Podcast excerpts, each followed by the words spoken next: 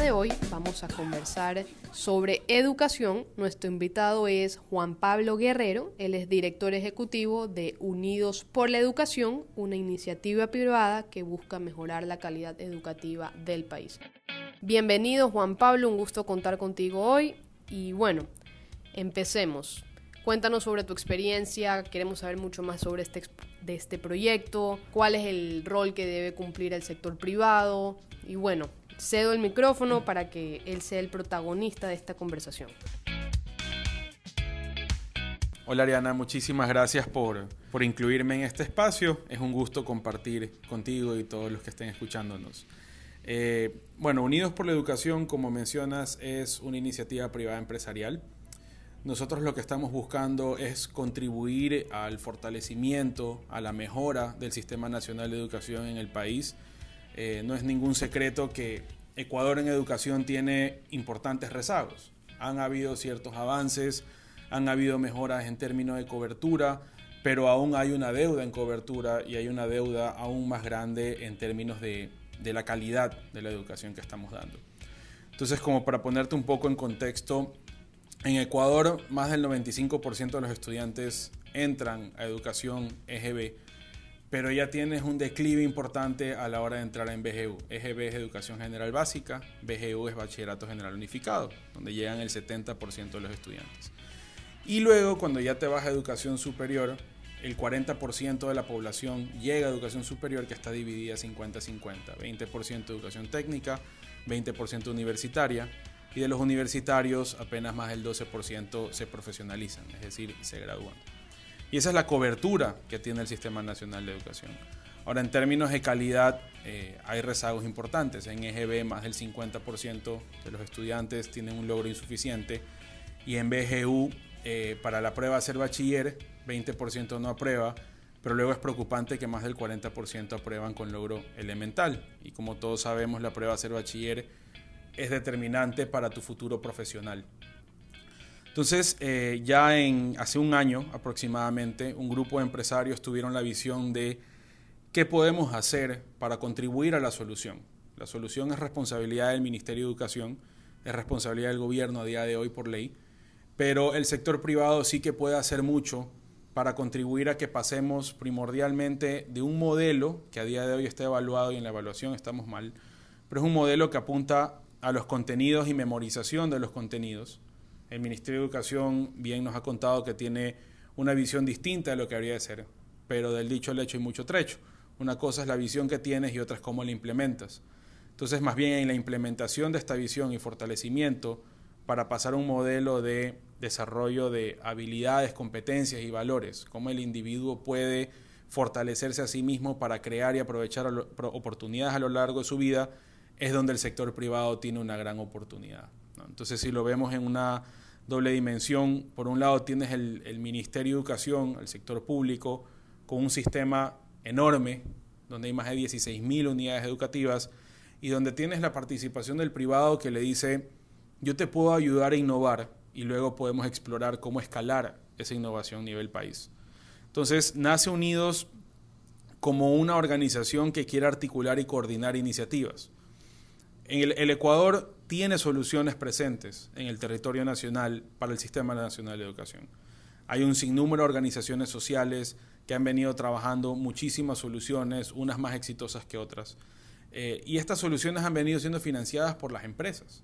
Em, los empresarios reciben a directivos de fundaciones, directores de desarrollo, que les piden fondos para catapultar sus soluciones y, y han venido demostrando que pueden hacer grandes cosas, pero que el alcance es limitado. El alcance es limitado por varias razones. Uno, eh, Ecuador es un país que en términos económicos vive contracciones, no expansiones. Y dos, estas organizaciones sociales nunca han tenido la oportunidad de articularse las unas con las otras, de fortalecerse eh, y tener un complemento entre fortalezas y debilidades entre ellas. Entonces las empresas dicen, ¿qué tal si armamos una organización donde nos dedicamos a conocer de estas soluciones, donde encontremos vías de fortalecer las soluciones y lo hacemos dentro de una alianza con el Ministerio de Educación. Entonces nace eh, así esta organización, unidos con la visión de contribuir. Eso es muy importante eh, tener en cuenta porque reconocemos que a día de hoy la responsabilidad es Ministerio de Educación y el Gobierno Nacional. Entonces, eh, a tu pregunta si el sector privado debe de entrar al Sistema Nacional de Educación, sí, el, sistema, el sector privado de forma voluntaria debe entrar a trabajar en el Sistema Nacional de Educación, pero el sector privado al final del día es el que ha venido innovando para adaptarse a los cambios que ha vivido el país, es el que constantemente vive de la necesidad es el que tiene que suplir necesidades o transformar problemas en oportunidades. Hoy por hoy en educación tenemos una gran oportunidad de que tenemos soluciones locales, soluciones nacionales, que si las articulamos y coordinamos y fondeamos de forma sostenible, podemos contribuir a que el ministerio pueda cumplir con una visión que ha venido estableciendo ya hace algunos años. Y a nivel de la normativa legal, ¿Existe ahora algún impedimento que, digamos, sea como un obstáculo para formalizar este tipo de convenio? ¿Tú crees que debería existir alguna reforma para, por un lado, agilitar este proceso y por el otro, que incentivar a que más empresas, más actores eh, pensemos también en la sociedad civil para que exista una articulación, digamos, al sector público, el sector privado y las organizaciones de la sociedad civil que funcione como un engranaje. ¿Qué crees tú que hace falta para agilizarlo, para incentivarlo y para, de cierto modo, modernizar nuestro sistema jurídico para que se empiecen a tomar estas nuevos actores que no estén relegados en un segundo plano, sino más bien que empiecen a ocupar un rol más protagónico de la mano con el sector público. Sí, mira, eh, hoy por hoy ya contamos con el fundamento legal para firmar un convenio con el Ministerio de Educación que nos permita intervenir o contribuir a través de escuelas rurales. Eh, y este sería un convenio, yo creo, histórico, un gran hito, precedente que nos permite ir entendiendo poco a poco cuál es la normativa necesaria para lograr cambios en el país. Y este convenio nos habilitará a tres cosas muy importantes que hay que hacer en educación. Uno, es cierto que hay que trabajar en infraestructura. Hay colegios que están en un estado, eh, la, palabra, la palabra cruda es deplorable.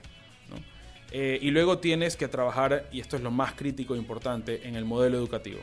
Tenemos que transformar la forma en la que estamos manejando las escuelas a un nivel administrativo y a un nivel pedagógico, la forma en la que estamos entrenando a nuestros nacionales para crear y aprovechar oportunidades y también tenemos que trabajar en la vinculación de la comunidad con las escuelas. Al final del día, las escuelas pertenecen a los ecuatorianos y los ecuatorianos son estas comunidades.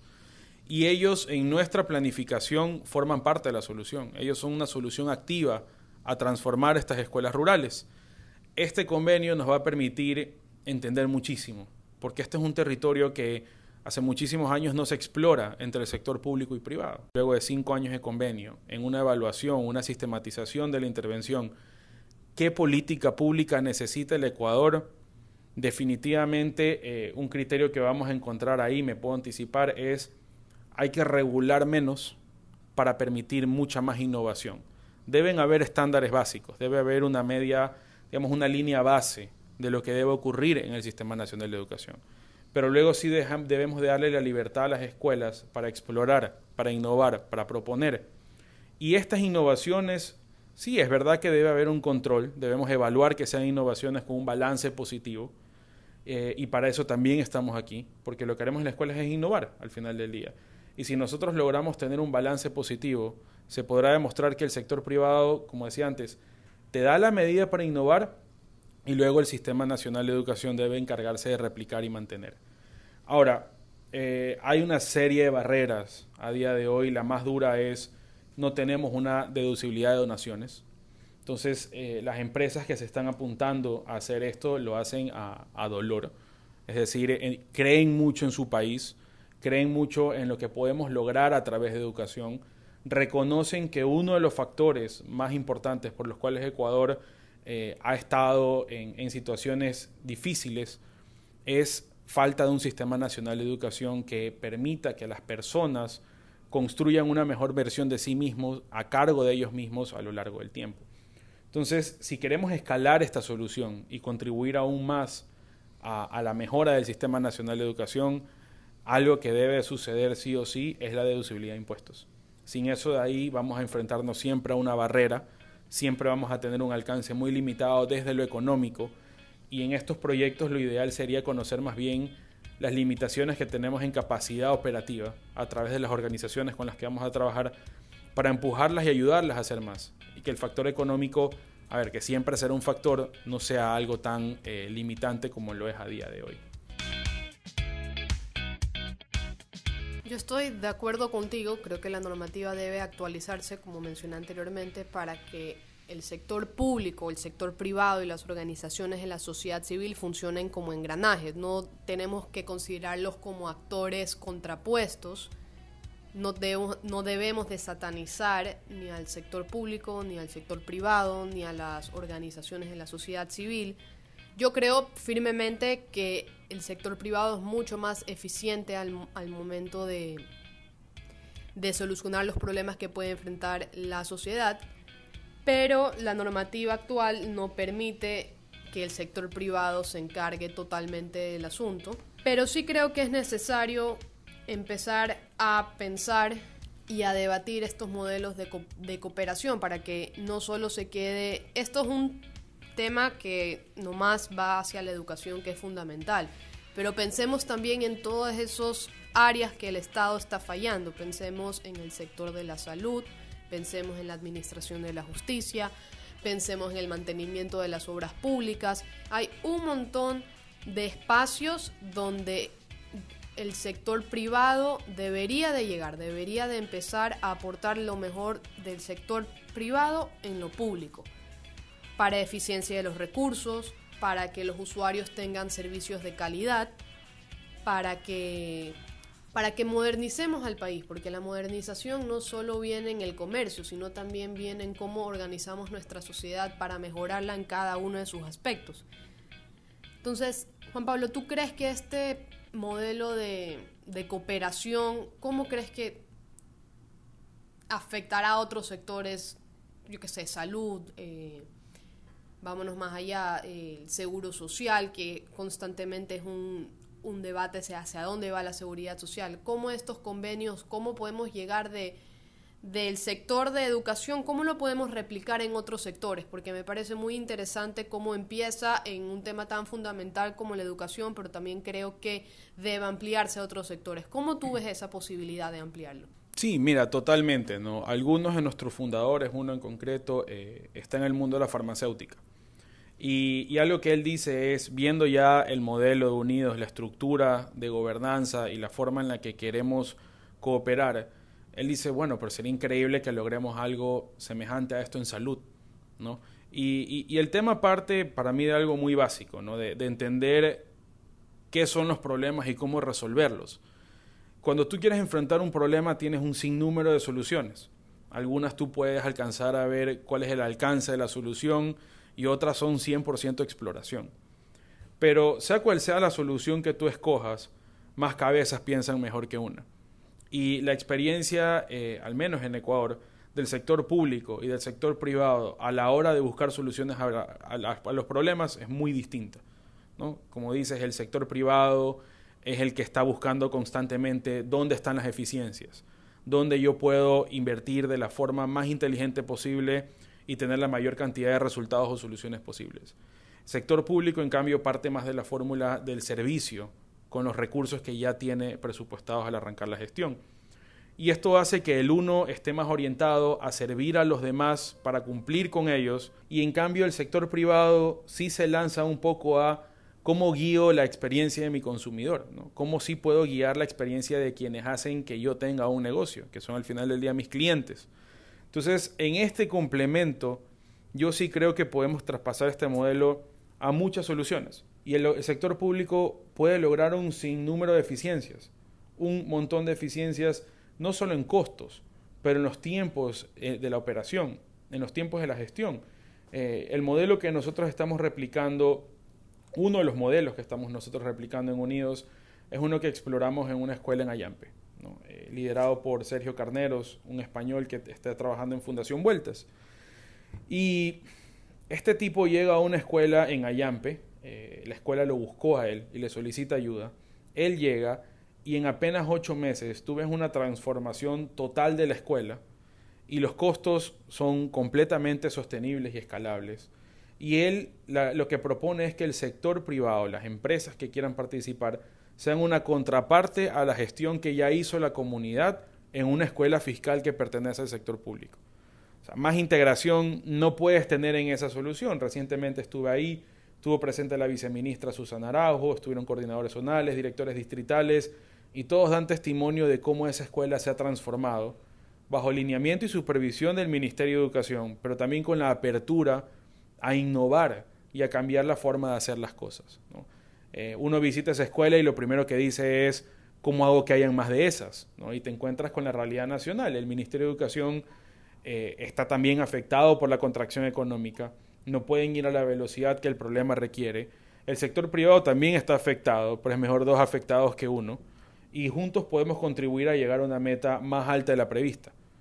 Entonces, eh, soluciones como esa hay muchas más. Tienes otras organizaciones que ya han transformado escuelas y la transformación es integral, no es únicamente ir y ver, ah, bueno, cambiamos la infraestructura, ¿no? ahora hay baños decentes, ahora hay aula de clase, ahora no se inunda, que, que eso es importante, tienes que tener un espacio digno de aprendizaje, pero lo que más cuesta hacer y donde la mayor cantidad de valor está es en la formación docente, en la formación de los directivos, en cómo debe existir una interacción saludable entre el docente y el estudiante, y más allá de saludable, productiva, donde el estudiante sea aquel que se desarrolla bajo una guía y no bajo una directriz o imposición.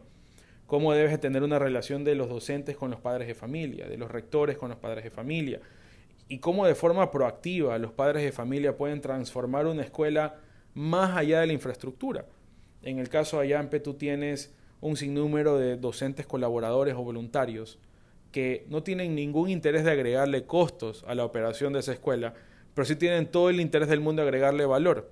Y tienes chicos que no sabían nadar viviendo frente al mar que ahora saben nadar y muy probablemente sepan surfear.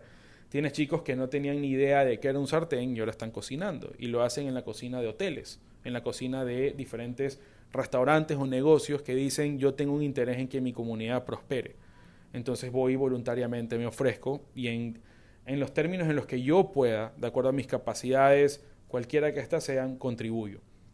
Entonces, yo creo que si la regulación va a apuntar a algún lado, es a permitir que haya más de esta cooperación voluntaria.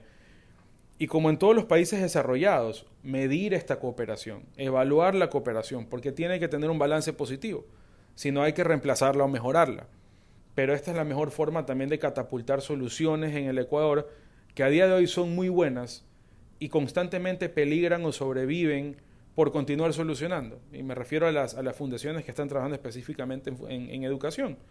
A día de hoy tienen, digamos que un mercado muy contraído y tienen una capacidad de acción muy contraída, pero si pudiésemos evaluar al 100% los logros de todas estas, veríamos que hay cosas realmente interesantes que el Ministerio de Educación debe entrar a conocer. Entonces, en un, en un Ecuador ideal, yo creo que el Ministerio de Educación debe ver al sector privado como su principal aliado. Sería increíble tener reuniones periódicas con la ministra, que en el caso de la ministra actual lo hemos logrado, pero que estemos varias organizaciones sociales proponiendo y buscando soluciones. Y que ya no sea únicamente eh, como ha sucedido en el pasado, bajo pedido cuando ha habido el pedido, sino rechazo contundente, al menos en, el gobierno pasado. En el gobierno actual, la apertura ha sido respondida. Eh, no ha sido sencillo entender cómo va a funcionar esta relación, pero poco a poco vamos entendiendo y hoy por hoy ya contamos con un modelo, con cooperantes, contamos con una estrategia y escuelas preseleccionadas donde queremos entrar a trabajar. Lo preciso es un convenio ahora que, que nos permite entender cómo va a funcionar esto.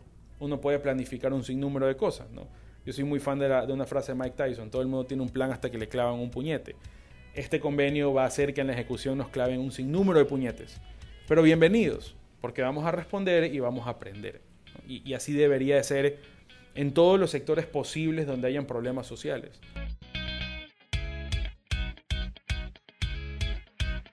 Me consta el ejemplo de Ayampe, eh, yo voy bastante para allá y en algún momento espero retirarme por allá y una de mis preocupaciones principales era, ¿y a mis hijos cómo los educo? Y me consta que cómo se ha mejorado la escuelita desde la pintura, el aspecto, la infraestructura, pero también incluso la comunidad que se ha apersonado de mantener la escuelita no solo en la infraestructura y que se vea limpia, sino también, como mencionaste, en integrar a los demás miembros de la comunidad. Porque eso es algo que desde la política pública centralista se ha perdido un poco, ese sentido de comunidad, de tenemos un, colegio, por ejemplo, las escuelas del milenio, que para mí fue un gran proyecto, que tuvo muy buenas intenciones, pero lamentablemente se tornaron en elefantes blancos, que una vez que el ministerio y que el Estado se quedó sin dinero, muchas de esas escuelas eh, no se las ha ni siquiera retocado la pintura, sin, sin mencionar ya el tema de la calidad educativa. Entonces yo creo que la clave está ahí, retomar la cooperación no solo eh, público-privado, pero también con organizaciones de la sociedad civil y también fomentar este sentido de la comunidad, de hacer nuestras estas escuelitas, no solo y empezar desde los padres a no delegarle esta responsabilidad tan importante al Estado, sino eh, involucrarnos más en la educación de nuestros hijos eh, cómo podemos aportar a la educación de nuestros hijos. Como mencionabas, el, el ejemplo de los hoteles. Allá en Ayampe lo que más hay son hoteles y servicios turísticos. Entonces me parece increíble cómo se los involucra a los niños en este contexto, les dan habilidades prácticas que en el futuro les van a servir. Entonces, replicarlo en Guayaquil de esa misma manera que me invento, si hay panadería cerca de la escuela, si hay, eh, ¿cómo se llama? Ferreterías, empezarles a, a los niños a inculcar nuevas habilidades, eh, expandir sus horizontes del, de las oportunidades que ellos pueden tener a futuro. Bueno, Juan Pablo, la verdad es que ha sido muy gratificante escuchar todo lo que se está haciendo desde el sector privado porque muchas veces se pareciera que es imposible que exista esta relación, pero señores, ya está pasando. El sector privado se está encargando de la educación del país junto con el sector público. Lo que tenemos que apuntar es a modernizar nuestras leyes para que esto se replique en todos los sectores que, que existen estos problemas. Recordemos que en el caso de las mujeres, la prevención de la violencia sexual es un tema que requiere muchísimo presupuesto, muchísimo presupuesto y que uno de los mayores problemas que existe en, este tema es que los cálculos electorales a veces impiden invertir en esto. ¿Por qué? Porque es un tema que no, no tiene obras visibles, no se traduce en votos de manera instantánea. Entonces, estos son los problemas al que tenemos que empezar a innovar en soluciones y pensar en cómo el sector privado nos puede dar una mano para solucionar estos problemas que nos aquejan. No solo es educación, tenemos que hablar de la prevención de la, de la violencia en contra de las mujeres y en general la violencia en el país. Tenemos que empezar a hablar de cómo nos podemos dar la mano para evitar tantos casos de abuso sexual infantil que el, el ministro de Educación en el gobierno pasado fue prácticamente cómplice y encubridor de más de 200 casos de abuso infantil. Entonces, yo creo que ya es momento de empezar a abrir el debate, eh, de dejar de tenerle miedo a la palabra privatización, porque no se trata de eso, se, se trata de una cooperación constante y, y efectiva, más aún cuando tenemos un contexto en una contracción económica en el país, donde no hay presupuesto, donde la deuda y los intereses la van a heredar nuestros hijos, nuestros nietos. Entonces tenemos que empezar a pensar ya en formas efectivas de solucionar estos problemas y dejar a un lado la tara ideológica de que solo desde el Estado hay soluciones sociales. Juan Pablo y el trabajo que él está haciendo con Unidos por la Educación es uno de los miles ejemplos de una cooperación efectiva para los problemas que tiene este país. Bueno amigos, esto ha sido todo por hoy. Muchas gracias Juan Pablo por estar en este espacio y espero que, que este proyecto se replique para todos los aspectos de este país.